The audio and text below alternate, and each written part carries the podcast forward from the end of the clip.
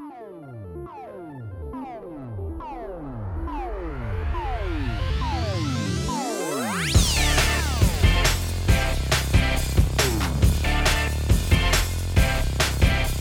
Fala pessoal, tudo bem com vocês? Estamos aqui começando o episódio 67. Faltam só dois! Duas semanas em jogo. Se você ainda não conhece a gente, nosso cast é a melhor fonte de informação para saber o que rolou no mundo dos games nessa semana que acabou de acabar. Aqui quem fala com vocês é o arroba Bacon e comigo hoje sempre a gente tem o Bernardo Dabu. Fala galera! E o Felipe Lins também. Olá pessoal, como vão todos vocês? Caio Nogueira tá preso na CPI, não pode comparecer, mas a gente vai fazer uma cariação depois para descobrir né, a verdade por trás destas mentiras que o nosso co-host conta por aí. Bom, enquanto isso, fica ligado que no episódio de hoje a gente vai ter em paralelo à E3, Summer Game Fest confirma os participantes do evento em julho.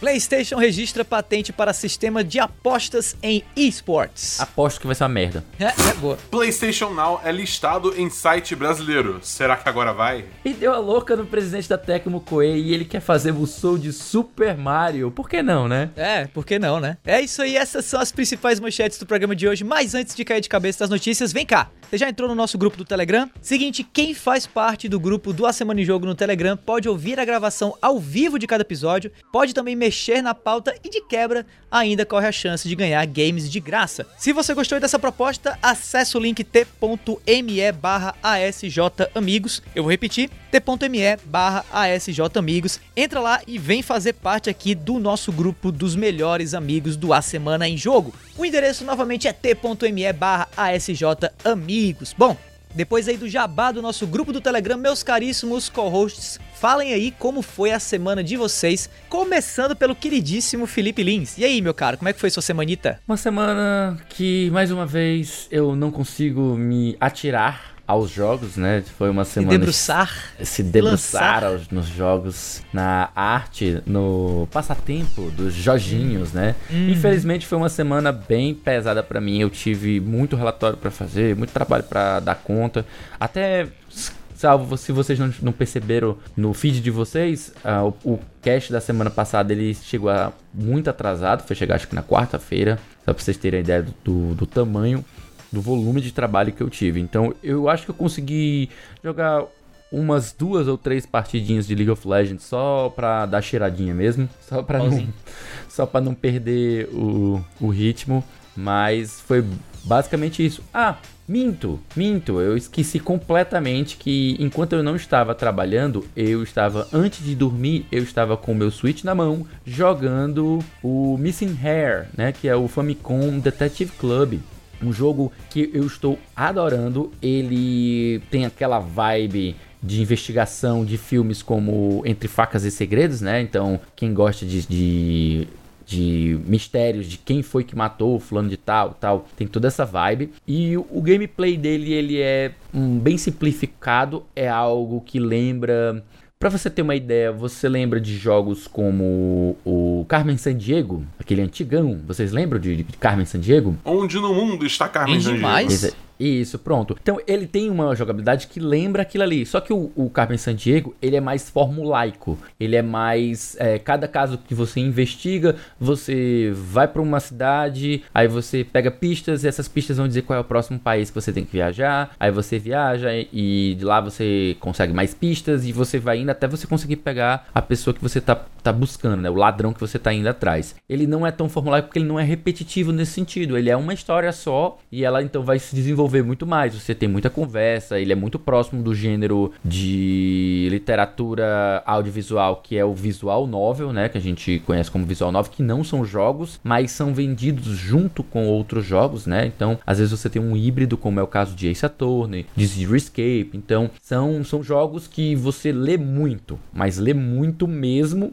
E aqui e acolá você tem algum gameplay, alguma entrada, alguma escolha que você toma. Então, não são jogos de você de muita ação, de muita é, reflexo, essas coisas assim. É mais jogos que você tem que usar a cabeça, coletar pistas, é, falar com pessoas, interrogar gente, conversar, conversar, conversar e conversar. Então, não é para todo mundo. É muito texto, muito, muito, muito texto. Show de bola. E você, meu querido Bernardo Abu, conte-nos aí como é que foi a sua semana. Cara, essa semana eu tive o prazer de começar a jogar em live, inclusive, então se você quiser acompanhar, você pode acompanhar no 1010.com.br barra live. Eu streamo todo dia de semana, 6 horas.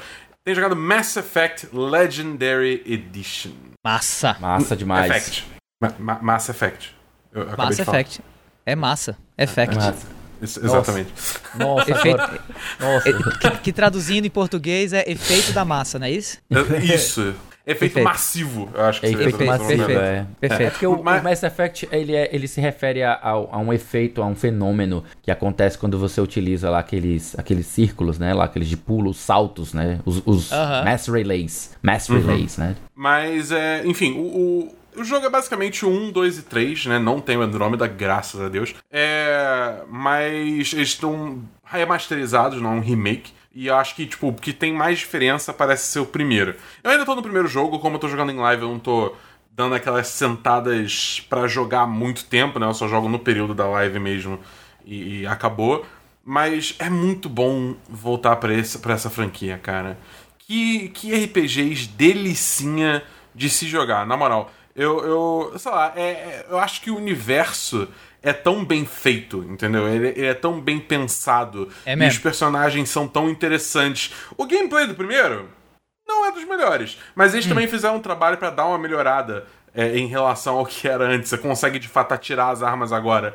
Entendeu? Pra... Não, é, não é aquela maluquice que, tipo, o Bloom do, do, do rifle é. ocupava metade da tela, tá ligado? Um bagulho muito doido. Pra é... mim, o primeiro é um dos candidatos, assim, mais claros a um jogo que, ter, que deveria ter um, um remake já, já sido feito, assim, maravilhoso, sabe? Ah, eu podia até usar a engine de Andromeda para fazer o remake do primeiro, entendeu? Acho, acho que caberia muito. É, eu, assim, acho que esse remaster ele faz, no geral, um bom trabalho. Tem algumas coisas estranhas, eu acho que, no geral, personagens humanos não se saíram tão bem nesse, nesse remake. Tem alguma coisa estranha com, com a interação da luz com a pele dos humanos que fica naquela, naquela região assim que a gente, como nós somos humanos, a gente claramente reconhece, tipo, cara, isso aqui tá parecendo uma coisa meio de borracha, tá estranho. Uhum. Mas os aliens, no geral, principalmente os Turians e, e acho que os Krogans, eles estão, tipo assim, excelentes, estão muito, muito bons, entendeu? E, cara, eu tô muito animado porque, tipo, pra mim Mass Effect 2 é um dos melhores jogos, tipo, já feitos. Entendeu? Eu gosto, eu sou muito, muito fã de Mass Effect 2, mas eu gosto da franquia como um todo. Então é muito bom estar de volta e jogando de novo e, e tendo esse, esse pretexto para jogar, né? E enfim, se você quiser de novo, se você quiser acompanhar essa jornada, né, da minha. Eu, fiz o personagem com chat, né? Aí todo mundo ficou falando que tinha que fazer Fem Shep, né? A, a Shepard mulher.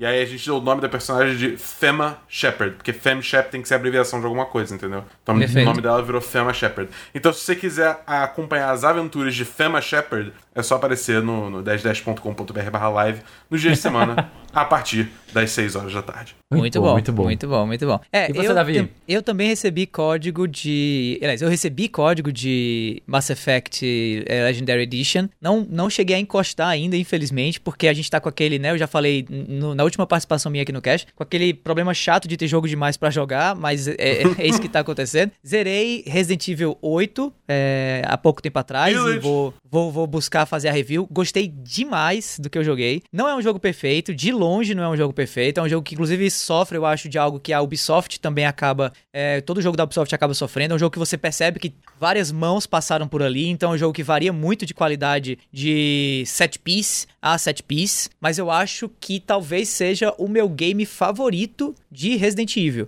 Eu joguei um pouco de Resident Evil Village, mas eu confesso que eu desisti porque eu. Hum. Eu, não, eu, eu, tenho muito medo desses, desses, jogos de terror. E, tipo Cara, assim. Mas eu, pra... mas eu não. Eu também, mas eu, exatamente por isso que eu acho que esse foi um dos meus favoritos. Foi o que eu senti menos medo também. Mas fala. Sério, para mim o 7, uhum. o 7, tipo, ele largou um pouco o terror pesado relativamente cedo. Entendeu? E aí uhum. ficou uma coisa mais palatável para mim. Porque, tipo, uhum. eu sinto assim, é, é, eu tive conversas com, os amigos, com amigos que gostam do gênero de terror, né? E eles falam que assim, quando tem esse momento de, de sentir medo e aí acontece bagulho. Existe como, como se fosse uma liberação de, sabe, adrenalina Sim. e endorfina Sim. que dá esse prazer, entre aspas, um de, de, É. é. exatamente. Eu não tenho isso. Eu só fico, uhum. tipo, tensionado. E mesmo depois que acontece, eu não deixo de ficar tensionado. Então, pra mim, é uma experiência muito ruim. Tava literalmente Pode me dando crer. ansiedade jogar esse jogo. Entendeu? Pode crer. Então, é. então eu resolvi abandonar. Mas, você, foi, mas chegou, você chegou até onde? Eu entrei na casinha das bonecas eu, eu falei, não, não, obrigado. Ah, é. Aquele é o ponto de mais tensão do jogo, eu acho. Então você acha que você largou no momento certo. Porque ali, é. dali pra frente, é zero tensão. Dali pra frente é zero tensão. Eu não senti, eu não me senti muito tenso no, no castelo Dimitrescu, até porque quando você descobre como mata é, a primeira das três filhas, né, da, da Lady Dimitrescu, é só repetir, né, o, as outras é a mesma coisa. A própria Lady Dimitrescu lá, né, a, a gigantona lá, a mulher gigantona, eu não uhum. achei que, que, é, que foi a coisa mais amedrontante da face da Terra. O Mr. X, pra mim, era muito mais aterrorizante, ou o carinha lá do set também era muito mais aterrorizante que ela. É mas a tava, casa tava, de boneco... Você tava sedento, né, Davi? Você tava que nem internet, né? Você tava é. deixando você ser pego porque. Não, é, certa, é, é, da Horny Man, cara. Go to the Horny Jail. Go to Horny Jail, bonk. ninguém, ninguém, olha, ninguém olha a pasta de mods que eu, que eu baixei pra jogar. Eu tô brincando. Eu joguei, eu joguei no PS5, inclusive, pra, não deixar, pra ninguém ter problema. Eu joguei no PlayStation, tá? Mas é depois ali do, do castelo Dimitrescu tem a casa de, de bonecas, que ali sim é o ponto mais. Um, um, acho que até passa de terror e, e vai pro horror mesmo, é um negócio assim Lovecraftiano incrível, mas aí daí pra frente vira vira galhofa, fica uma coisa muito mais assim, pautada pela ação Resident mesmo. Evil. É, mais Resident Evil, fica mais próximo do 6 até do que outros Nossa. Resident Evil. É, fica bem 6. É, fica bem 6. Mas é legal, cara. É legal. O jogo é muito legal. Assim, foi um dos jogos que eu mais me diverti nos últimos tempos. E com certeza foi o jogo de Resident Evil que eu mais me diverti também. Depois disso, é, voltei a jogar Returnal. É, fiz a minha review de Returnal também, subi aí, inclusive se você está ouvindo esse podcast e é assinante do Jornal o Povo, você já pode buscar aí também a minha review de Returnal. Returnal para mim é um puta exclusivo, apesar de ter vários problemas, e eu acho que é a proposta de valor mais desafiadora de fazer sentido, então para mim é o jogo que vale a pena você esperar ele ficar em promoção, porque ele vai ficar em promoção, ele vai chegar numa, numa PlayStation Plus da vida eventualmente, porque ele é exclusivo também e tal, mas é um puta jogo assim, fiquei muito feliz. E de sobra ainda tô jogando o meu Pokémon Snap maravilhoso maravilhoso que tanto eu quanto o Dabu gostamos e o Li tá errado. Uhum. Isso. E também, é, e também peguei agora para jogar e fazer review Subnáutica Below Zero, que estou Estou ansioso para jogar, apesar de confesso que assim, tô muito mais no hype porque eu tô vendo muita gente jogar do que a proposta do jogo me atrai assim. Mas sei que eu estou achando do lado jogo... errado da internet porque eu vejo muita gente falando bem.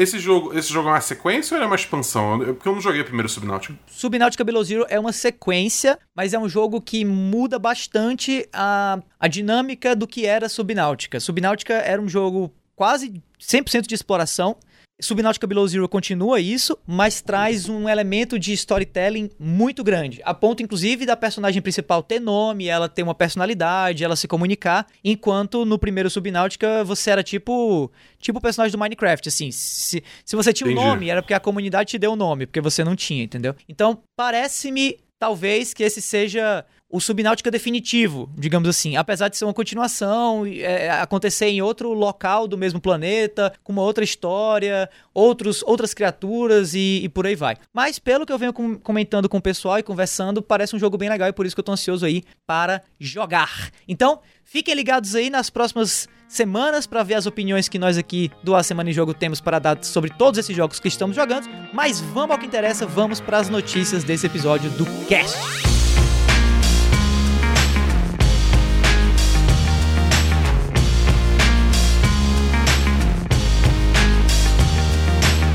Isso aí, dando início ao primeiro bloco de notícias do podcast com Summer Game Fest. Matéria da Rebecca Valentine, traduzida pelo Matheus Bianese na IGN Brasil. Summer Game Fest começa 10 de junho. Veja aí a programação. Vou ler aqui um pouquinho da matéria para vocês. Os típicos anúncios de games que acontecem no verão norte-americano estão chegando. De acordo com o apresentador Jeff Keighley, o Summer Game Fest 2021 irá começar no dia 10 de junho e terá diversos eventos ao longo do mês. As festividades começarão com a chamada Kickoff Live, uma apresentação ao vivo na Twitch, Facebook, Twitter e YouTube a partir das 3 horas da tarde, horário de Brasília. Nela, mais de 12 anúncios mundiais serão apresentados pelo Jeff, né? Aqueles bons e velhos World Premiere, né? Dos, dos, dos eventos que o Jeff Keighley organiza, geralmente, né? Bom, além dos anúncios e bate-papos, a banda Weezer, que inclusive foda que eles estão trazendo a Weezer, irá fazer Exato.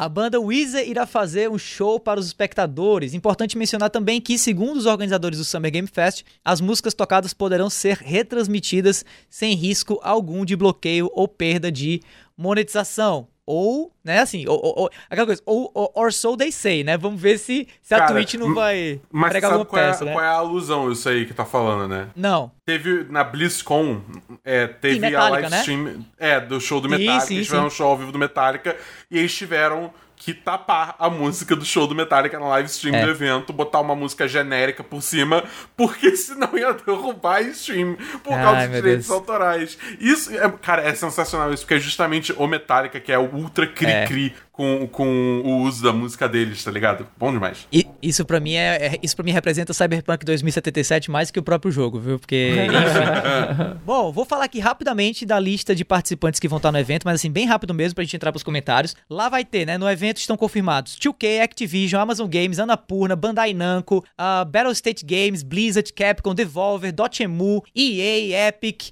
uh, Gearbox, Hi-Res Studios, Koch Media, Mediatonic, os, o, a galera do MiHoYo, né? A, a, a, produtora aí de. É é Genshin Impact. Genshin Impact. Genshin Impact. A PlayStation, Psyonix, Raw Fury, Riot Games, Saber Interactive, Sega, Steam. Quem sabe vamos ter anúncios da Steam. Comentamos sobre isso no cast passado. Fica ligado no episódio verdade, anterior. Verdade. Square Enix, Tribeca Festival, Tencent, óbvio, né? Se bobear, Tencent né, detém aí metade dos, do, do, do, das ações do, próprio evento, se bobear. Warner, Warner Bros. Games, Ubisoft, Wizards of the Coast, a galera do Magic, né? E também uhum. Xbox. Basicamente a indústria inteira, menos Nintendo, né? Vão aparecer aí no Summer Game Fest. E aí eu queria perguntar para vocês, meus caros co-hosts, começando pelo Dabu, este que inclusive já esteve em eventos de games como esse presencialmente na gringa, né? Na, na nossa ah. é, já passada E3, aí, saudosa E3. Queria perguntar pra você, Dabu, o que, é que você acha do Summer Game Fest? É, para quem não conhece, vale a pena perder um pouco de tempo aí às tardes, a partir do dia 10, para conferir os anúncios aí? Ou é melhor ficar de olho só na E3 mesmo, porque esse é realmente o evento que importa? Eu, eu gosto bastante da proposta do Summer Game Fest. Eu acho que é, em relação ao que eles prometeram do ano passado, me decepcionou um pouco, mas eu acho que ainda tem uma proposta muito mais interessante a partir do momento que eles sempre se dispuseram a mostrar mais dos jogos. Né, do que a E3. Porque bem ou mal a E3 você tinha as conferências e aí você tinha tipo a cobertura dos, dos jornalistas ao longo do evento, mas, tipo, você nunca via live gameplay, entendeu? Tipo, num, o esquema todo do live stream é uma coisa relativamente recente para E3. E o Summer Game Fest ele realmente tenta dar um foco nisso e mostrar bastante coisa ao longo de muito tempo. É, eu, eu lembro que ano passado eles tinham prometido muito, tipo, demo de jogo, que é uma coisa que não se consolidou tanto. Acho que o único demo, tipo, relevante, assim, que eu vi foi, sei lá, Ghost Runner, que acabou sendo um jogo muito bom, diga-se passagem. Mas, assim, não teve nenhum outro grande jogo notável. Eu acho que ainda mais com uma tecnologia aí nascente de streaming de jogos, é uma coisa que poderia ser muito mais facilmente explorada para dar esses jogos na mão das pessoas, porque como não tá rodando local na máquina, não tem como fazer data mining de, de, de código, não tem como você, é, é, é, sei lá, hackear e fazer coisas bizarras, entendeu? É tipo é um ambiente bem controlado. Então eu gostaria de ver explorando esse lado. É, acho que a E3 tem que abrir o olho, cara, porque o Summer Game Fest tá vindo com tudo aí no segundo ano. Acho que é um evento que com certeza é, deve se manter o olho. E a E3 precisa se virar aí para conseguir dar a volta por cima e se manter relevante nessa competição acirrada aí. É, é só Nossa. uma pena que a gente não vai ter a Nintendo aí, porque eu tava muito ansioso para esse anúncio inevitável de um novo F0 que eles vão fazer, entendeu? Ficamos na expectativa, né? Ficamos na expectativa. e você, meu caro Lee, o que, é que você achou aí desse, desse, desse anúncio? Tá empolgado pro Summer Game Fest, pra E3, pra esses eventos digitais que a gente vai ter aí no meio do ano? Cara, longos anos aí de cobertura, de acompanhamento dessa indústria vital vão fazendo a gente sempre estar tá mais controlado, sabe? Tipo, as uhum. primeiras E3 que você participa, ou até mesmo se você foi se, esteve, se você teve a, a, honra de participar daquelas aquelas E3 de 2013, 2014, que eram as mais tava, tipo assim, meio que no, no auge da E3 de forma é, produtora de memes. Ela gerava muito meme. Ela gerava momentos épicos, como a parte da, da do empréstimo do, dos jogos entre, é, play, entre usuários de PlayStation, né? Tinha alfinetada entre empresa, tinha uma briga para qual que iria conseguir a exclusividade de mostrar uma demo.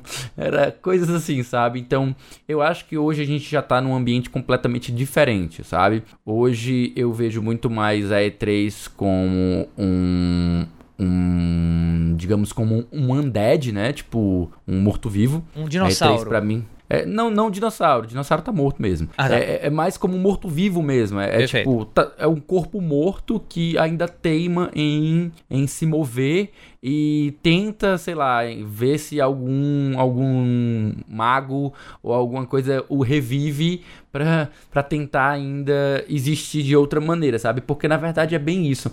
A E3 ela enfrentou muita crise de formato, muita crise de, de perda de, de pessoas, de, de.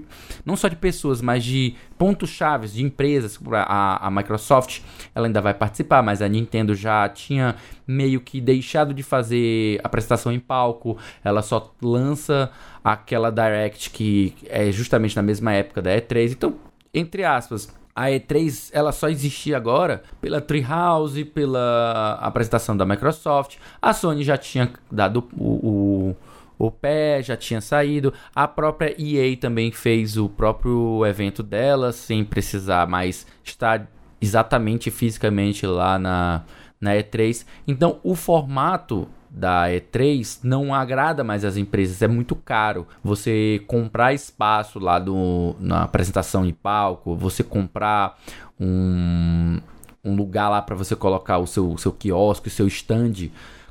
Pelo que eu li, né, dos bastidores, os preços começaram a ficar completamente proibitivos, tipo, extremamente caros para você colocar um quiosque lá, ter um, um stand grande. É. E aí as empresas começaram a perder o interesse, porque era um negócio que era caro demais que não necessariamente dava o retorno assim tão espetacular. Tipo, elas perceberam que fazer é, anúncios pela internet era tão eficiente quanto. Talvez não por conta da, da feira presencial lá, de levar jogos para o pessoal experimentar, que era justamente que a Nintendo ainda tinha a Treehouse, a Microsoft tinha a sua stand lá, o, o salvo, salvo engano, a própria Sony também ainda teve alguns, algumas coisas lá para o pessoal experimentar, mas resolveu fazer o próprio evento mesmo. Então eu não sei até que ponto hoje a E3 ainda mantém a relevância. Ela é, ainda é muito querida, né, para as pessoas que tiveram a oportunidade de ir para lá, de, de, participar do evento. Acho que foi você, Dabu, que chegou aí para E3? Sim. Eu também. Ah, vocês dois, né? Davi e Dabu. Então, é. com certeza vocês devem ter memórias muito boas, lembranças muito bacanas do, do, do, evento, da feira. Mas tudo que é bom um dia acaba, né? Então, a E3 para mim, ela hoje é um negócio que ela, ela tá pivotando, né? A gente já colocou isso no ano passado, a gente já conversou sobre esse assunto quando teve o anúncio oficial de que ela não iria mais ser o, o formato tradicional dela como feira para empresas, ia ser uma coisa mais voltada para festival para fãs, né? Um fan festival, como eles chamam. Então não sei, não sei. Hoje ela tá num ambiente que o, o próprio própria Summer Game Festival procura é, falar diretamente com a galera de forma digital. É. E isso não é uma coisa que vai ser só agora. Provavelmente no futuro ele vai continuar existindo nesse formato. Então, quando acabar a pandemia, talvez a E3 volte a ter a feira lá é, é pessoal, tipo um Sana da vida, uma BGS, mais para os fãs lá conhecerem alguma coisa. Mas eu acho que a Summer Game Festival vai se, se manter aí roubando a cena e ocupando espaço também, até por mais tempo, né? Ela não, não fica só durante o mês de junho, ela fica julho, agosto, junho, é, é muito mais tempo. É. É, eu particularmente adoro a, a, a, ideia da E3, né? Já fui pro evento, já tive a oportunidade de participar em loco e assim é um negócio absurdamente incrível. Não, eu, eu, sinceramente não acho que fica tão à frente assim é, da BGS. Eu, eu, pago pau também para BGS e acho que a BGS e a E3 têm mais semelhanças do que muita gente pensa. É, parece que a, a os eventos são muito mais parecidos do que muita gente do, do, da própria indústria às vezes é, é, comenta, e eu já vi gente da indústria falando que, que, trabalha nos dois eventos que não é tão diferente assim e tal. É, e, e, se a BGS vai continuar, e eu espero que continue presencialmente, eu espero que a E3 também continue presencialmente, sabe? É, é, é uma, é uma coisa diferente, sabe? Assim, não, é, é difícil explicar se você nunca teve lá, ou é difícil explicar se você nunca ouviu quem teve lá, né? E mesmo antes de ir para E3, eu acompanho e acompanhei e acompanharei ainda muita gente que mora nos Estados Unidos e tem a possibilidade de ir, além do pessoal do Jovem Nerd aqui no Brasil também e, e, a galera de outros canais, né? Que, então você vê o pessoal ao vivo, né, cara? Você poder encontrar amigos, é. você poder ver Não, e, e, é, ídolos ao vivo, e, tirar mais do que foto isso, é um evento de celebração, cara. Assim, a nossa indústria, uhum. ela é uma indústria massa, mas ela é uma indústria de certa maneira, muito descentralizada, né? E é uma indústria que é feita por pessoas muito introspectivas, muito muito tímidas, às vezes, né? Acho que o perfil gamer ele acaba puxando um pouco isso. Então, é raro a gente ver, assim, congregações muito. Apesar de que acontece, né? Aqui onde a gente mora, eu e o Felipe, por exemplo, em Fortaleza, vira e mexe, a gente tem alguns encontros, né? De gamers e tal. Mas, mas não é algo assim tão comum quanto, sei lá, outros tipos de, de, de passatempo, né, e tal. Então, então a ecumênica também, né, como é um tamanho é, de uma E3 que, que chama todo mundo do mundo inteiro. É, então, então é um negócio assim, é diferente, sabe? É, é uma coisa muito legal, assim, é um, é, um, é um momento de celebração muito bacana. Mas que eu acredito que a gente vem é, observando também, né, passar por essa transição pro digital, outros eventos que também fazem isso. Eu acho que a, o, o, a premiação do final do ano de games, eu esqueci agora o nome, a Game Awards. TGA, Game Awards. TGA, Game Awards. A The Game Awards faz, eu acho, um papel parecido com o da E3 de celebração. Eu, pelo menos, me sinto muito orgulhoso de falar para as pessoas é, ali por volta do final do ano que eu vou à tarde assistir uma à tarde ou à noite assistir uma premiação de games, o Oscar dos games, e às vezes as pessoas olham assim meio que com, né, aquela coisa, hum, Oscar dos games é quando vai ver aquela super mega produção Jeff Keighley apresentando ali e banda famosa também, e ator de Hollywood, e é o The Rock no palco, e é o Vin Diesel e tal. Então assim, eu acho que tudo é, que e, e You're breathtaking. É, Keanu Reeves. Eu acho que tudo que eleva a nossa plataforma, a, a nossa indústria para novos ares e torna a gente mais mainstream no bom sentido, é algo positivo. Mas realmente, assim, é, a E3, eu digo que ela é um dinossauro porque eu acho que ela é de um tempo que já foi. Né? Mas eu espero que, como, como, como uma boa pessoa que está ficando velha, eu espero que, que essas coisas que já foram continuem, permaneçam por mais um pouquinho, sabe? Não, não, não, não, mata não, deixa ali, diminui a importância, coloca outras coisas, mas, mas mantém ali que é da hora, tá? Bom, outra coisa que a gente com certeza vai ver se manter ao longo do tempo, e essa eu acho que está longe de ser um dinossauro, muito pelo contrário, está no começo da vida, é a indústria dos esportes, né, dos games competitivos. E quem está de frente para essa indústria de games competitivos agora para valer, investindo pesado aparentemente, é a dona PlayStation. Matéria do Ivan Nicolai Barcou Cartilho ou o bom e velho Ivan Cartilho, do PSX ou da PSX Brasil. PlayStation registra patente para sistema de apostas em esportes. A Sony entrou com um pedido de patente para uma plataforma de apostas em esportes. A revelação vem meses depois de a empresa adquirir a Evo, né? Evo, para quem não sabe, é um dos maiores eventos competitivos, né, de luta e tal, é, de games do mundo. No entanto, é importante notar que o aplicativo original foi apresentado em 2019. Um aplicativo, né, aplicativo de apostas, né? O aplicativo faz referência a um sistema que funciona em várias plataformas, incluindo consoles Nintendo e Microsoft também. Usando a plataforma, os jogadores podem utilizar moeda virtual, dinheiro real, Bitcoin, ativos de jogo, ativos de jogos ou até mesmo direitos digitais. Abre aspas aqui para uma fala da matéria.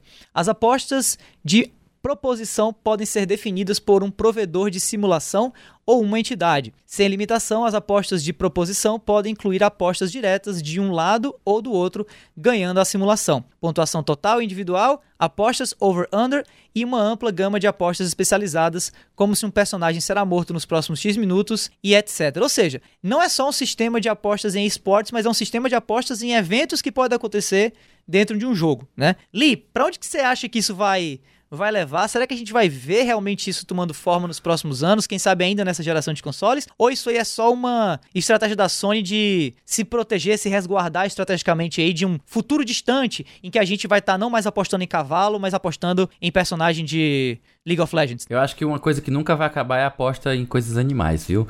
Então a gente vai continuar apostando em cavalo desde que exista o mundo. Hum. Mas assim, deixando de brincadeira de lado, vamos lá. Então, eu acho que sim, vai acontecer ainda assim essa nessa próxima, nessa atual geração. Então, a, se a Sony tá mantendo isso aí, não necessariamente ela vai transformar isso aí, mas se ela pretende transformar e, e, e executar essa, essa patente, né? Então, muito provavelmente vai ser agora mesmo, já que ela comprou a, a Evo e ela pode lucrar bastante com essa questão de apostas. Agora, o que levanta um debate, né, que não sei se a gente vai ter espaço aqui para travar e nem, nem tenho essa pretensão, é acerca da legalidade de apostas, né? Porque quando você passa de, de, país a país, cada país tem uma forma de encarar essa questão de apostas, porque não deixam de ser jogos de azar, né? E às vezes até tem problemas com partidas combinadas entre, entre pessoas para poder valorizar uma aposta muito alta ou, ou muito baixa. A gente sabe que existe isso por debaixo dos panos, a gente sabe que alguns atletas são corrompidos a pagar, a, a, receber uma grana muito alta por quem tá arranjando, né, e, e tá combinando essas partidas. Então é algo que existe e a gente não pode fechar os olhos para a existência disso. Então me, me, preocupa, né, que isso possa ser, na verdade me preocupa entre aspas, levanta assim a preocupação de que isso possa acontecer, porque eu pessoalmente eu não entro em aposta, eu tô cagando para isso. eu não, não pego meu dinheiro e jogo ele fora em coisas como aposta. Então então, eu não, não, não é uma coisa que vai me afetar, mas com certeza é algo a ser considerado, especialmente quando a gente fala de legislação e de coisas que andam aí à margem da lei, como é o caso de apostas. Se não for algo que seja devidamente submetido aos órgãos reguladores de cada país, eu acho que vai ser só uma ideia que vai ficar aí na clandestinidade ou não vai ter muita aplicabilidade num sentido geral, global, sabe? Tá, entendi. Dabu, você que também anda à margem da lei desde que roubou meu coração.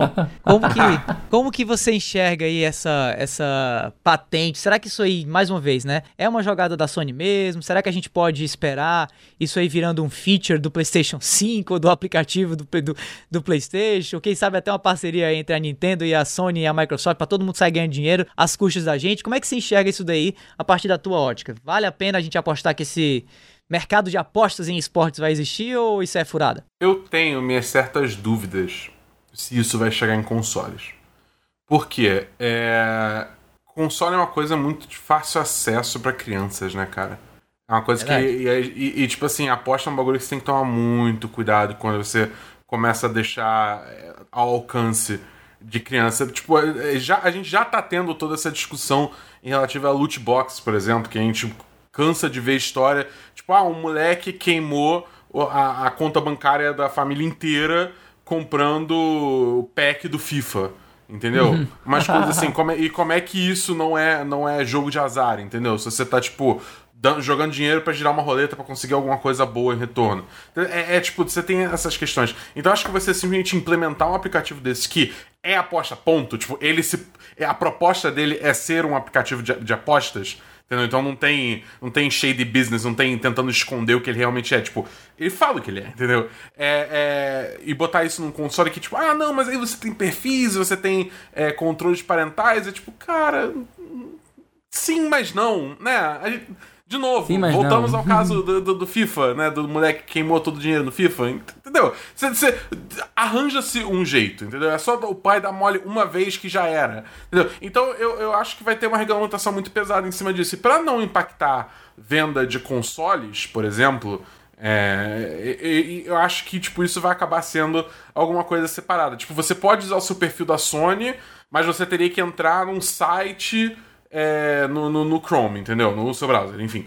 É, para você aí fazer lá e você pode associar essa conta, que aí você pode apostar a licença de jogo que você tem, é, você pode apostar item do Dota, você pode apostar o que você quiser, entendeu? Que tipo já é mais ou menos como alguns sites de aposta já funcionam, né? Tipo, eu já cansei de ver é, é site de aposta de Dota, tipo, gerando milhões de dólares, porque todo mundo fica apostando nas partidas durante um grande torneio.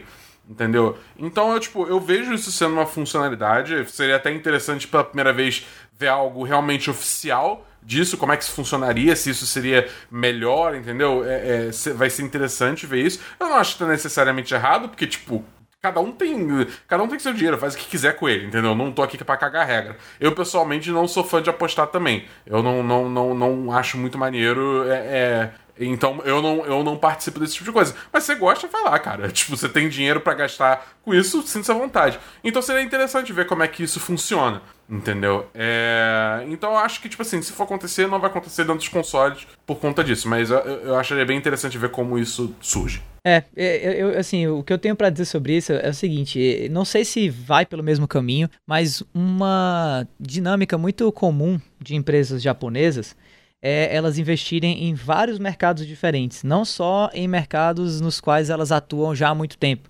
É daí onde vem, por exemplo, a, aquela história da Yamaha ser uma marca de motocicleta e de instrumento musical. A Mitsubishi uhum. fazer geladeira, motor de carro e motor de barco e automóvel, né? E, e empresas de jogos também estão nessa. Se eu não me engano, a SEGA é dona de uma empresa de uma rede de táxis no Japão. É, a Konami é dona de academia.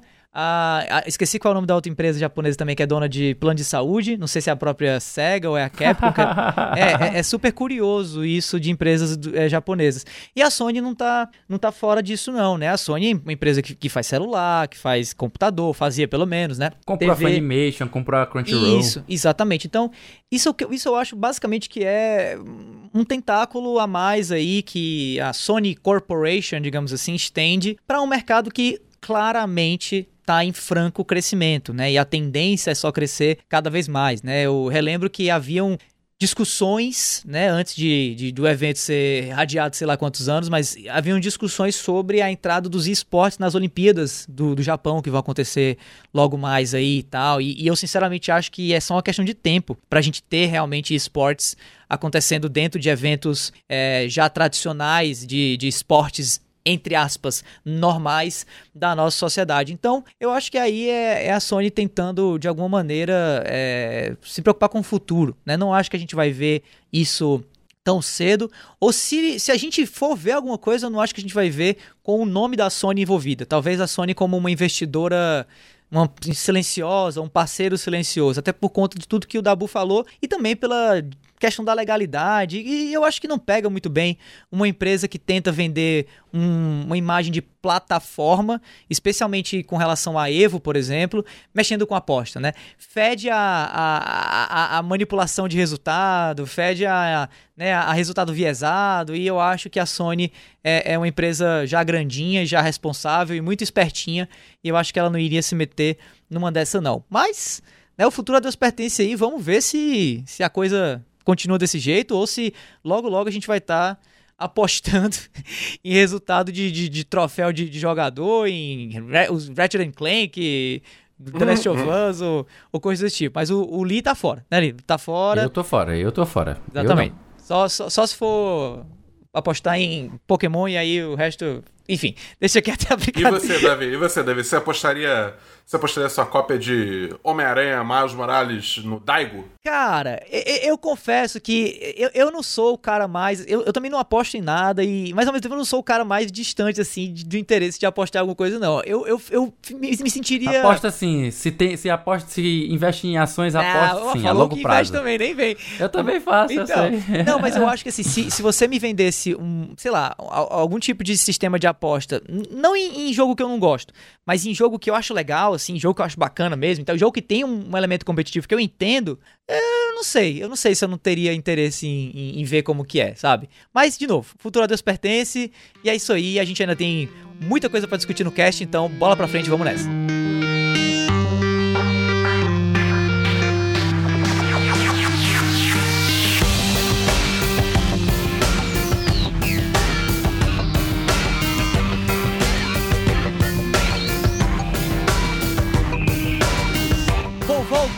Agora para o segundo bloco de notícias da Semana em Jogo, continuando a falar de PlayStation, matéria do Guilherme Souza do site Tudo Celular. Banner da PS Now aparece em site brasileiro da PlayStation e levanta suspeitas.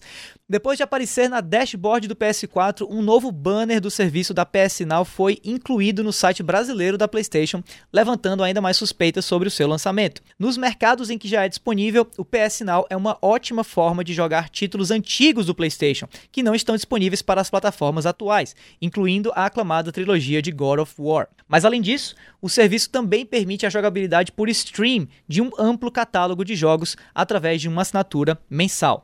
Há muito que se falar sobre o lançamento do serviço no Brasil e parece que isso vai finalmente acontecer. Ao acessar a página da PS Plus no site brasileiro, os usuários se depararam com um banner dedicado ao PS Now, com tradução em português do Brasil, uh, que foi adicionado na página. Além disso, a arte conta com um botão de Descubra Mais, mas ao ser clicado, o site responde com uma página de erro, indicando que a sessão ainda não foi desenvolvida por completo. Dabu, Há, alguma dúvida de que isso é um sinal de que a gente vai ter PlayStation Now no Brasil mais cedo ou mais tarde ou não? Não, não tem. Questão de tempo, cara. É tipo, é questão de tempo. Eu só acho que, tipo assim. PS Now ainda é uma resposta muito fraca da Sony pro que é o Game uhum. Pass, né? Então, é, até onde entendo, o PS Now não tá incluso numa assinatura de PlayStation Plus. Se você assina PlayStation Plus, você não tem PS Now, correto? Não, é corretíssimo, corretíssimo, não tem. Tá. Então, tipo, meio que piora um pouco a situação, entendeu? Porque bem ou mal o Xbox ele oferece o Game Pass Ultimate que você paga, sei lá, 10 reais a mais e você tem acesso ao Game Pass, a Xbox Live Gold. Se você tá no PC, você nem precisa de Xbox Live Gold, você só assina o Game Pass e acabou, entendeu? É, o catálogo de jogo é muito mais extenso do que o PS Now. Entendeu? Então, tipo assim, é, é, beleza, legal. Assim, quem tem PlayStation, pô, uma coisa interessante de se ter, né? É, é uma opção a mais, o que é sempre bom. Mas, tipo, pra pessoal que ainda tá aí pensando em é, entrar na nova geração de consoles, qual console que eu compro, sei o que e tal, eu acho que isso dificilmente vai, vai mover a agulha em termos de custo-benefício, principalmente aqui no Brasil, onde jogos são uma coisa muito custosa, né? Tá tudo caro. É, é, dificilmente vai mover essa agulha do custo-benefício do, do lado do Xbox pro lado da PlayStation, entendeu? Que é triste, assim, a gente escuta aí rumores que a PlayStation tá querendo preparar alguma coisa para combater com Game Pass, mas até agora nada, né?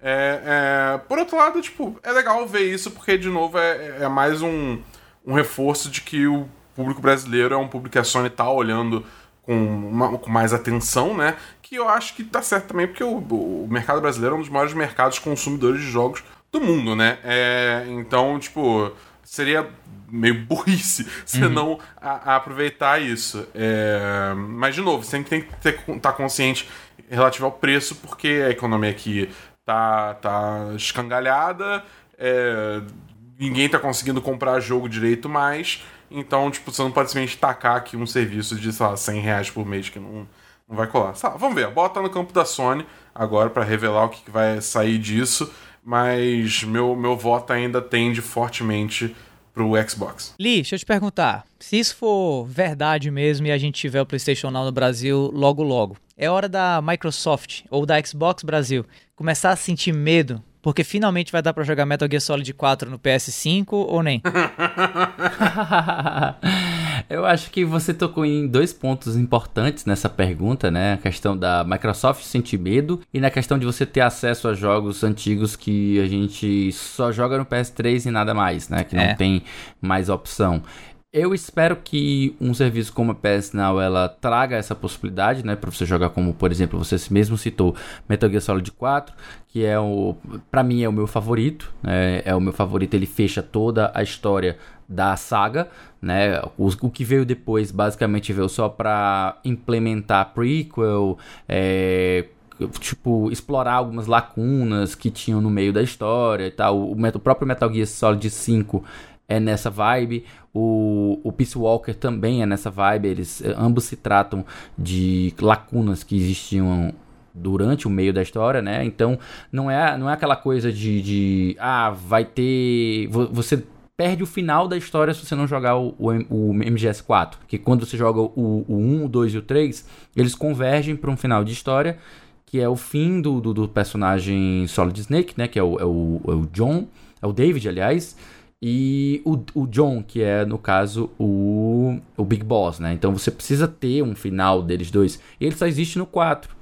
É, é onde é concluída essa história. Então, você não jogar o 4 é muito triste. Mas, por outro lado, também não acho que, pegando o outro aspecto da pergunta, eu não acho que a Microsoft vai sentir algum tipo de medo nesse serviço. Primeiro porque, eh, como eu faço, reitero toda, toda a fala do, do Dabu. O preço é uma questão ainda a se considerar. O serviço da Microsoft é anos-luz na frente do PS Now em relação a, ao que o pacote entrega, a qualidade do serviço e ao preço que ele propõe. Então, para a Sony tentar competir, ela teria que colocar algo de mesmo nível. É. E eu não acho que ela vai fazer isso, justamente porque eu também concordo com você, como ela é a, a maior fatia do mercado, ela está confortável no, no, no lugar dela, ela tem os exclusivos dela para poder fazer isso. E, a, e a, o plano de ação dela é assegurar exclusivos, ainda que temporários, enquanto da Microsoft é, é oferecer um serviço mais acessível para o pessoal, que eu acho que é muito melhor para o brasileiro, né? Uhum. Para o brasileiro e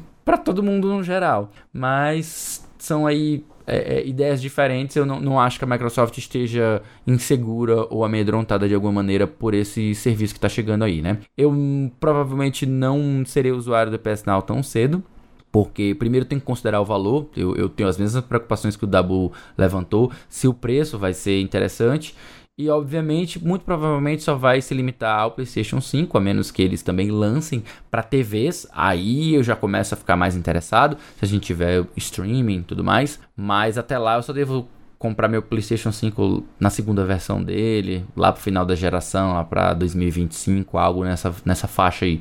Não, não tô não tô tentado a entrar nesse, nesse meio agora não, especialmente nos jogos custando 350 reais. Uhum. eu fujo desses valores de jogos para mim, não, não, não, jogo nenhum eu pago isso não. É, é, é, eu, eu também acho assim que esse essa notícia da PlayStation Now, se for verdade, se não for, eu acho que vai causar pouco impacto aqui no Brasil. É, visto o valor da, da do, do, serviço, que eu, que eu duvido muito que vá vir num preço é, irresistível, porque tá tudo caro no mercado de games aqui no Brasil. Uhum. Não acho que a qualidade do serviço de streaming aqui no Brasil vai vir de uma maneira muito, muito interessante também. A gente não tem uma, uma malha de distribuição de, de banda larga é, boa o suficiente para suportar isso.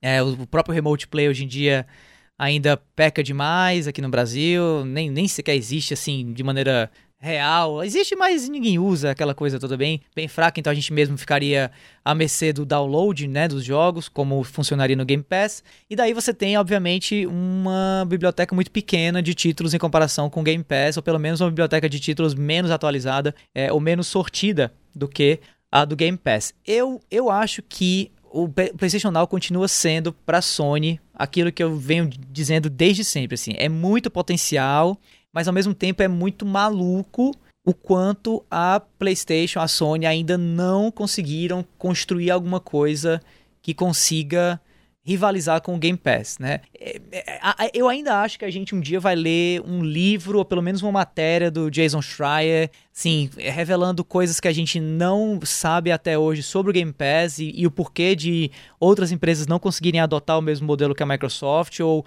os riscos que a Microsoft está tomando e que a gente não sabe, porque é uma proposta de valor incrível, insana e muito estranha de não ter sido ainda adotada por outras empresas, né? Eu entendo que é difícil, mas eu acho que a gente está, é, assim, olhando para a Sony, olhando para a Microsoft e Nintendo, se tem uma empresa que era para ter dificuldade, exceto por conta da grana, né? Mas se tem uma empresa que era para ter dificuldade em ter contatos para fechar é, acordos para poder trazer jogos para o serviço de assinatura seria a Microsoft, que tem menos experiência nesse mercado. Né? A Sony e a Nintendo têm muito mais experiência com isso e eu acho que a Nintendo nem precisa de parceiros para isso. Acho que só colocando os próprios jogos da, da Nintendo, de Super Nintendo, Nintendinho num serviço tipo Game Pass, ela já ganharia muito. E a gente, infelizmente, não vê algo nem perto disso no, no serviço da Nintendo Online, né? E a PlayStation Now, que eu acho que deveria ser é, a real rival do Game Pass, até porque a Sony investiu primeiro em serviços de streaming de jogos, né, com a compra da Gaikai lá em 2011, 2012, sei lá tem mais contatos com empresas do mercado, tem mais experiência com a parte de hardware e talvez conseguisse criar um, algum mecanismo, né, alguma versão do PlayStation que funciona só por streaming. Não sei. É, basicamente não, não oferece ameaças à Microsoft. Então, assim, ponto da Microsoft por já estar no Brasil, muito bem obrigado, enquanto a Sony ainda engatinha para chegar com algo que vai ser um belíssimo peido molhado quando vier aqui pro Brasil. Se vier, mas eu acho que já tá meio que certo de que ela vai vir, né? Bom, decisões executivas malucas à parte. Né, temos aqui ainda mais um, uma notícia a respeito de empresa fazendo coisa que a gente fica se perguntando se faz sentido ou não, mas que, pelo visto, talvez faça, né, para fãs de ambos os lados. Matéria do Daniel Morbi para a Nintendo Blast. Presidente da Koei Tecmo diz que gostaria de ver crossover de Mario com o gênero Musou. Em uma entrevista publicada pelo site alemão GP Games no último dia 12 de maio, o presidente e COO e CEO da Koei Tecmo, o Hisashi Koinuma falou sobre um dos próximos grandes títulos da publisher, do qual também é produtor, Samurai Warriors 5 para o Nintendo Switch. Além de comentar sobre características específicas do game, o executivo também respondeu perguntas sobre os crossovers que a empresa realizou recentemente com outras franquias no gênero Musou, com Hyrule Warriors, Hyrule Warriors Age of Calamity, Fire Emblem Warriors e Persona 5 Strikers no currículo da companhia, Koinuma foi perguntado com qual outra série de terceiros gostaria de trabalhar. Sua resposta foi voltada ao universo da Nintendo, Super Mario. Ao ser questionado, Koinuma respondeu, aspas aí para o executivo, se a série pode funcionar como um jogo de ação, então é definitivamente possível, embora não tenha ideias de como tornar isso uma realidade. Acho que Mario seria a minha escolha, fecha aspas. Existe uma expressão em inglês chamada pipe dream, né? Ou em, em, em, português, eu acho que, sei lá, Sonha Alice, viajou na maionese, ou enfim. Dabu, você acha que eh, desejo de executivo significa jogo a ser produzido no futuro ou o cara que vai ficar só sonhando mesmo e a gente vai ver o Mario só como tenista, golfista, futebolista e encanador? Cara, ó, eu não vou dizer que é nunca é diga nunca, né? É, mas eu também não vou dizer nunca diga nunca. Pois afinal, existe nesse mundo Mario plus Rabbits, Kingdom Battle. Uhum. Entendeu? É, vale lembrar isso. E, cara, essa ideia do museu, eu digo o seguinte: no primeiro momento eu olhei essa notícia e eu fiquei, coisa ridícula. Por, por quê, tá ligado? Mas eu parei pensar. Por que não? É. Por que não? Entendeu? Você tem aí vários inimigos que seriam excelentes buchas de canhão Entendeu? É, você tem os, os Goombas, você tem os, os Culpa-Trupas, você tem os Paratrupas, você, você tem uma gama de inimigo infinita de Mario que você poderia colocar. Você tem vários personagens do elenco do Super Mario que têm poderes diversos que poderiam ser incorporados em, em golpes, entendeu? Tipo, sei lá, o, o, se o Mario usar a barra inteira, ele vira o, o, o Mario da, da folha de fogo, da Fireflower, entendeu? Uhum. Ele começa a tirar fogo pra todo lado. Sabe, coisas imbecis assim, entendeu? O Yoshi, ele começa a voar e cuspir fogo. Mano, é só olhar, sei lá, tipo, Mario Tênis, o último. Eles tiram sim. golpes especiais do nada, assim, do nada. Do, na sim, sim. do nada, o, o, o, o, o Aluigi bota uma rosa na boca e começa a dançar flamenco, tá ligado? E é isso aí. Entendeu? Então, tipo, por que não fazer isso pro museu? Eu acho que poderia ser interessante. Uhum. Eu pagaria 300 reais por um jogo desse? Nem um milhão de anos. Mas seria uma coisa, no mínimo, engraçada de se ver, entendeu? Uhum. É, então, sei lá, nunca diga nunca. É, existe um potencial aí a ser explorado mas não acho particularmente que vai acontecer. E você, Li, o que, é que você acha? Vamos, eu sei que você não curte muito futurologia, mas façamos aí. Não, na verdade, quem não gosta de futurologia é o Caio. Eu dou mau valor. Pois futuro, eu, fu futurologia. Eu, acho, eu, eu, acho maravilhoso. E eu concordo em cada linha, em cada linha mesmo que o Dabu falou. Inclusive a última, né? Que, tipo, pagaria 300 reais nisso? Não. Porque, na verdade, isso se aplica a praticamente todo e qualquer jogo. Mas, enfim. É, eu concordo, justamente gostei da referência do Mario Tennis Aces. Também tem outras referências com o Mario Strikers, o Mario Strikers que saiu para o Cubo e também teve para o Wii, né? São, são duas franquias da Nintendo em que eles eles brincam muito com essa questão de superpoderes e tudo mais especialmente no, no, Strikers, né, que é um futebol de Mario, que a galera tem um, uma direção de arte que eles estão ultra malzão, com cara de, de, de, do mal e não sei o que. É, é alguma coisa que funcionaria facilmente. Para mim, eu acho que funcionaria facilmente. E o Age of Calamity e o próprio Hyrule Warriors me provaram isso. São jogos que quando você imagina inicialmente, porra, um Musou de Zelda, aí quando ele vai lá e coloca e cria as mecânicas próprias, específicas, e usa o mundo, a skin do mundo, né? Então você, porra, funciona funciona, esse aqui funciona. Eu acho que Musou é um título muito eclético, uma forma, um, um, uma forma de você pensar hoje no beat'em né? O, os Musou são uma espécie de beat'em moderno, em que você sai batendo geral e tem os chefões e tudo mais e tal. Agora eu tenho aquela sensação de quando você joga um, você joga todo, sabe? Eu joguei o primeiro Musou em 2004, 2006, eu não faço agora, eu não tenho uma lembrança clara, mas, mas foi, no, foi no PlayStation 3, né? Eu acho que foi um pouco mais, 2008, 2009, por aí. Que eu joguei uh, é, Dynasty Warriors Empires com o Caio né? E a gente jogou bastante o jogo, experimentou as coisas lá, as, as, paradas. E depois eu vim jogar agora o Hyrule Warriors, né? O Age of Calamity, e eu tive aquela sensação de, porra, eu tô fazendo basicamente a mesma coisa que eu tava é fazendo ali. Coisa. O gênero não evoluiu. Tem...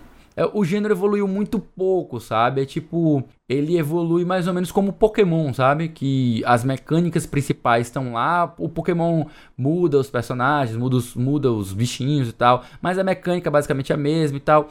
Eles tentam colocar uma história, mas a história não importa tanto, mas ainda, tipo assim, eu acho que ainda é mais formulaico do que Pokémon, sabe? Eles até tentam mudar a skin, mudar toda a ambientação, a, sei lá, ele pula de um Hyrule Warriors para um Fire Emblem, aí depois ele pula para um Persona, depois ele vai para um Hokuto no Ken, então a Cavaleiro Zodíaco também, e ele até consegue fazer algumas mudanças na estrutura, às vezes até pegando um cenário um pouquinho menor para ele ser mais comedido e para fazer só uma cena, alguma coisa assim, mas ainda assim a estrutura é muito muito basicona mesma, tipo, entra, bate em todo mundo, usa os poderes, detona os chefes, os subchefes e pronto, é isso foi e tal. E tem momentos bons, eu, eu tô tendo momentos muito bons no Hyrule Wars, quando você enfrenta um Linel e ele exige que você domine uh, o, o, aquele, aquela esquiva especial, né, pra ativar a, aquele, a, aquele momento de slowdown, né, slow time.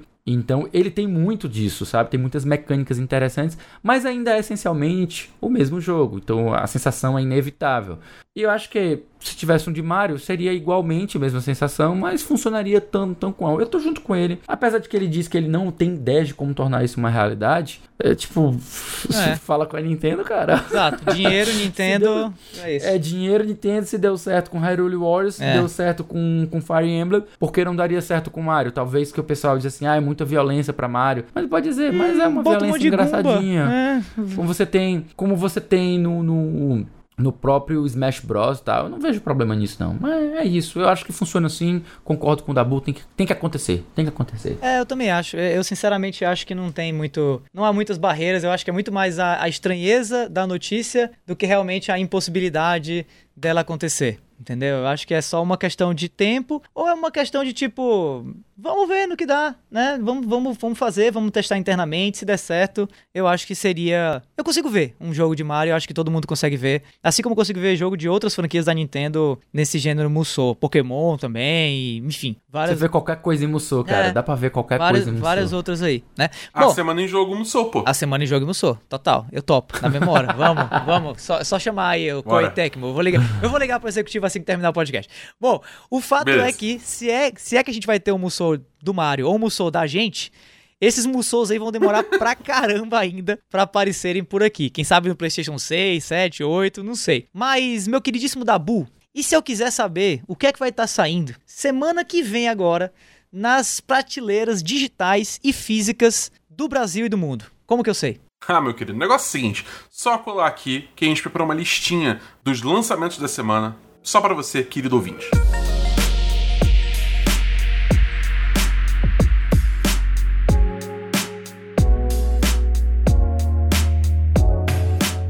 Bom, vamos nessa na semana do dia 24 pro dia 30 de maio, terminando aí o mês de maio com chave de ouro. Nós teremos dia 25 para PlayStation 4, Xbox One e PC Biomutant, um jogo aí antecipado por muita gente, meio maluco da THQ Nordic e que assim, pouca gente ouve. hype. É, pouca gente ouve falar, mas o jogo eu acho que tá com um hypezinho interessante. Para o Nintendo Switch, a gente vai ter também dia 25 saindo Man Eater. Esse pra mim é um jogão, vale a pena, tá? Joguei, fiz resenha, falo bem pra caramba, é um jogo Jogo surpreendente. de tubarão. Jogo de tubarão, RPG de tubarão. Mas eu não sei como é que vai ser no Nintendo Switch, tá? Agora, um jogo que eu sei que vai ser loucura, loucura, loucura. Também saindo dia 25 de maio é Saints Row The Third Remastered para PlayStation 5 e Xbox Series X e S. Também dia 25, também remaster, mas agora um RPG, Shin Megami Tensei 3 Nocturne, saindo para PlayStation 4, Nintendo Switch Eita. e PC. Vai pegar ali esse?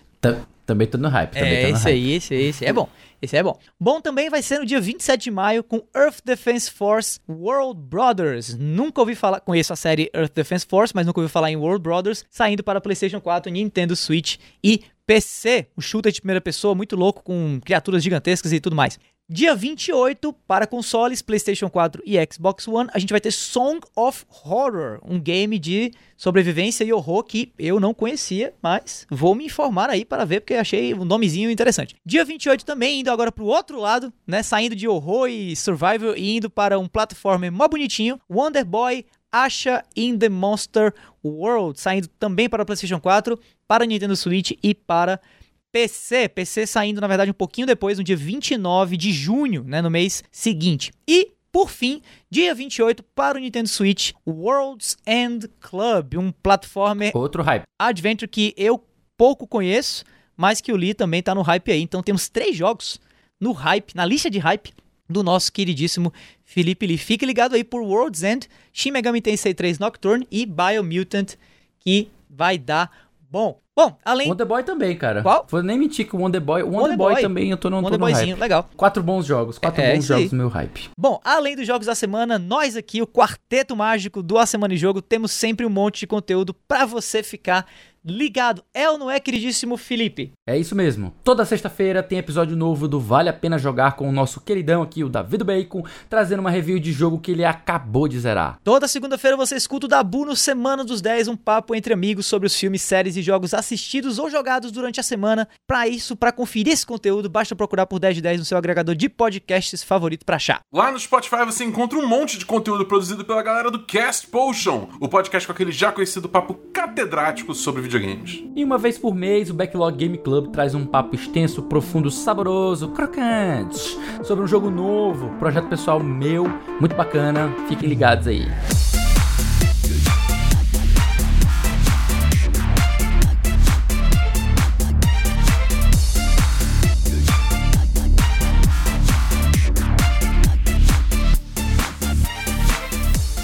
Esse foi o episódio 67 do A Semana em Jogo. Se você ouviu até aqui, olha, muitíssimo obrigado. E se você gostou do episódio, assina aí o feed do cast e fica ligado que semana que vem tem sempre mais. Antes de encerrar aqui o nosso episódio de hoje, a gente quer deixar o nosso muitíssimo obrigado ao pessoal da Nintendo Blast, da Tudo Celular, do PSX Brasil e da IGN Brasil também pelas notícias lidas nessa edição do nosso programa.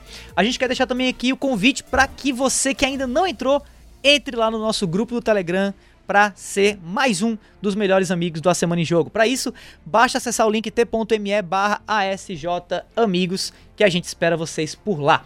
E para finalizar, que tal seguir a gente nas redes sociais? Eu tô no arroba davidobacon, no Insta e no Twitter. Eu estou no Instagram e no Twitter como arroba o Felipe Lee. E você me encontra no Twitter no arroba BEDabu. No mais é isso, galera. Meu nome é Davi, eu vou ficando por aqui e a gente se vê por aí. Valeu e até o próximo episódio do A Semana em Jogo. Forte Valeu, abraço. galera.